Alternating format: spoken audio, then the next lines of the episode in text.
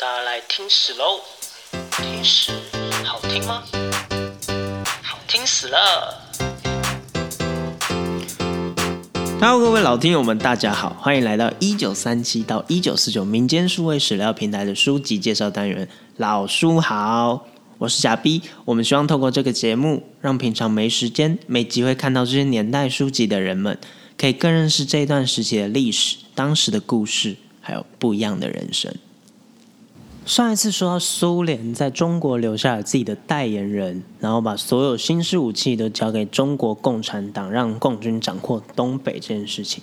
没错，一直到日本战败，东北也没有变得更安稳。尤其是赵文新女士这样的世家大族，当他们上口子村的老家被共军占领的时候，赵文新正在沈阳读中学，而赵文新的母亲呢，就在沈阳陪着他，家里只剩叔叔一个人。也就成为了第一个被开刀的对象。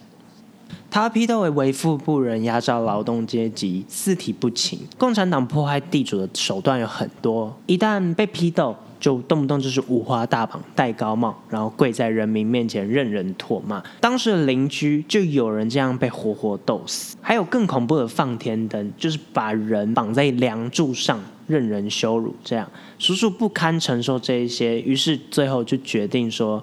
把所有的责任推给母亲，然后和一切家中财物撇清关系，说家族的大事都是母亲在管理的。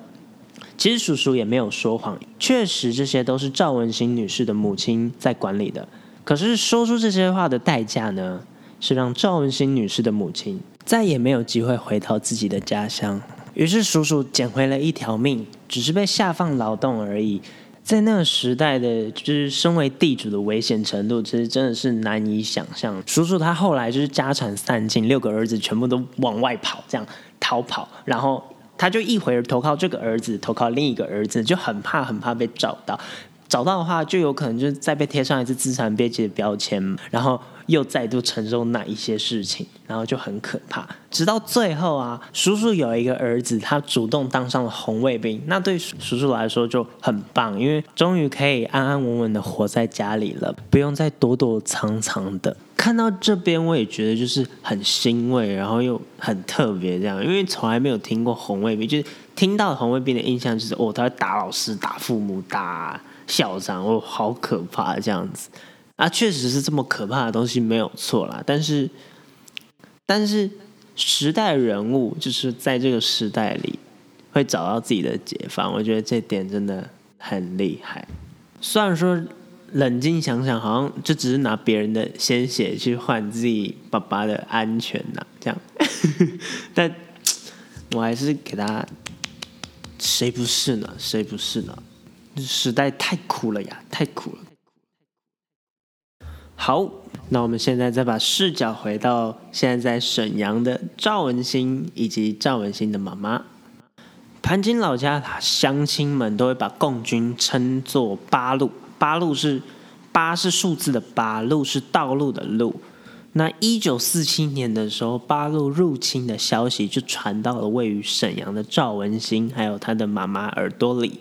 那虽然他们就是很害怕、很害怕、很惶恐，因为他们知道在共产党眼里，自己的家族就是布尔乔亚一族嘛，就是一定会被批斗，一定就是大块的肥肉这样子。那母亲就觉得说，虽然害怕，但是还是毅然决然的决定要回到家里主持一下家计才行。但他们不知道的是，他们的家已经再也回不去了。国共内战的野火就这样从东北开始蔓延出来，就这样渐渐的烧进了当代人的家庭里面。那尤其是赵文新女士这样的家庭，她又在陷入了一次有家归不得的处境当中。他们从沈阳市想要回到盘锦市的时候，半路却遇到神秘人的阻拦。哦，最后决定说好，那投靠雕头村的大姨家，还有北平的舅妈家。那最后呢，他们还跟着。北平的舅妈一起前往南京去寻找舅舅。那这一大串逃亡过程呢，我将以赵文新女士所述来告诉大家。那会为了语句通顺、叙事观点的统一，可能会有部分句子会进行删减或修改，但内容绝对不会有杜撰的问题，请大家放心。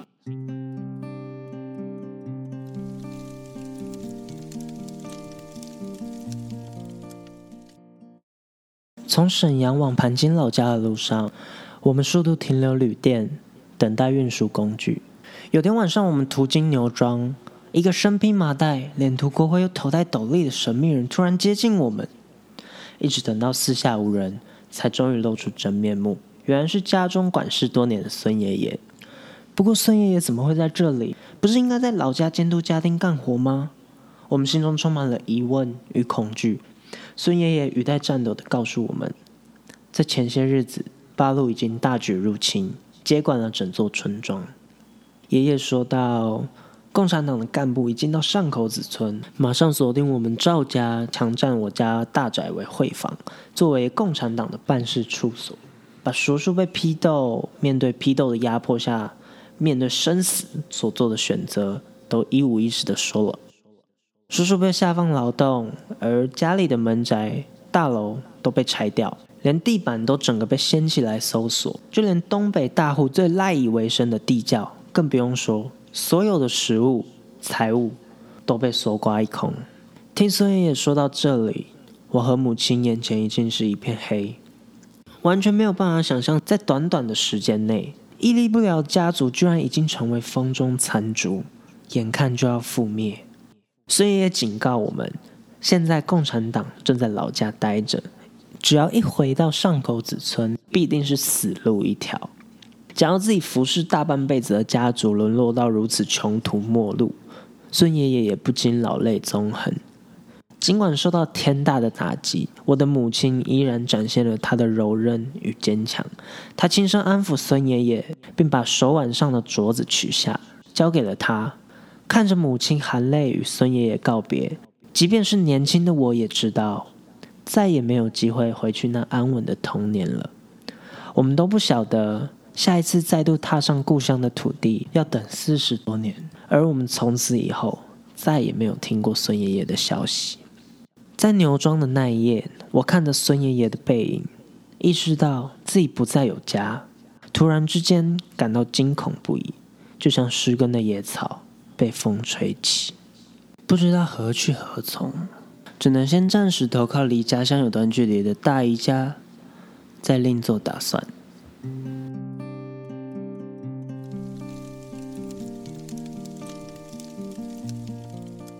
这几年呢，国共两边就是一直呈现一个打打停停的概念，然后就是一直到一九四七年的三月。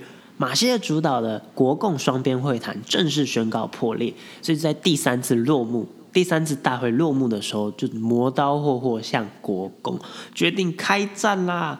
起初六个月内，国军在东北猛攻，一路攻克不少城市，但共产党以乡村为根地据的防守阵型诱敌深入，然后袭击，然后这就让国军一直都吃了不少的苦哦。那左支右绌之下呢，国军与八路。国军与八路的势力就嚣张的态势逐渐明朗，也就是说，国军的伤亡更惨重一些。那在这个时代的隐忧之下呢，已经逃到腰屯村大姨家的赵文新母女俩，他们已经感觉关外现在已经不再安全了，现在很危险，就决定再次启程，逃到关内的北平，因为舅妈的家在那边。很快，他们就遇到第一个难题。通行证。如果想要搭火车，依照规定要携带身份证件到户政事务所办理通行证，才可以离开这里。不过不巧的是，他们现在身上没有身份证，也完全没有机会，没有可能回家拿到自己的身份证。幸好大姨一家不打算逃亡，所以便借着大姨的身份证冒充，顺利办成了通行证。紧接着第二个难题。想要从腰屯村搭火车往西南的方向逃离东北，还得穿越两军交战的战场，进入锦州市。母亲曾经对堂婶出手相救，于是堂叔就自告奋勇的要带着他们跨越大辽河，前往锦州城的火车站。他们无时无刻不提心吊胆，就从漆黑的夜里开始出发，很怕八路突然出现在自己的身后，然后对他们不利。可是他们一定一定要穿过这个地方，他们就这样又惊又惧的穿过曾经熟悉的东北家园。他和母亲一点都不敢掉以轻心，直到发现身边的人潮越来越多，逃难的人越来越多了，成百上千的人，一个个如同惊弓之鸟，只求快速抵达目的地。他们要混在人群中，来到大辽河边，然后到了锦州，再跨越大河到对岸，然后一直一直往前走，走到城内的火车站，那里才有安全，才是安全的所在。可是，一来到大辽河边，他们只看见了这辈子都忘不了的景象。当他们视线落在大河上的铁桥时，无不大惊失色。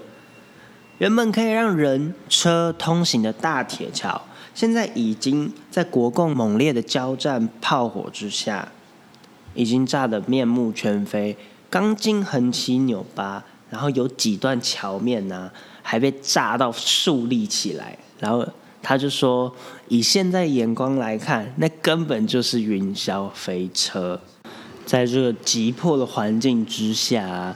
他们在夜里走夜路，走了这么久，走到这里发，结果发现铁路已经不见了，唯一剩下的是一片云霄飞车的断垣残壁，真的是非常的可怕。而究竟他们是怎么样跨越过去的呢？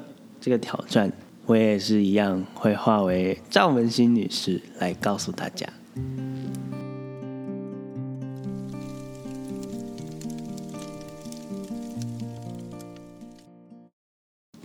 眼看活路就在眼前，却被硬生生的阻断，大家都像泄了气一样。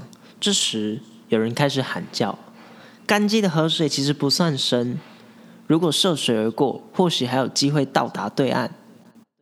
但如果真的可以如此，就太天真了。”共军他们正在附近的郊野等待时机，强攻锦州城。双方对峙的状态非常险峻，战火一触即发，岂容一群难民扰动情势？马上就有凶神恶煞的士兵出现，大呼小叫的警告大家不准涉水而过。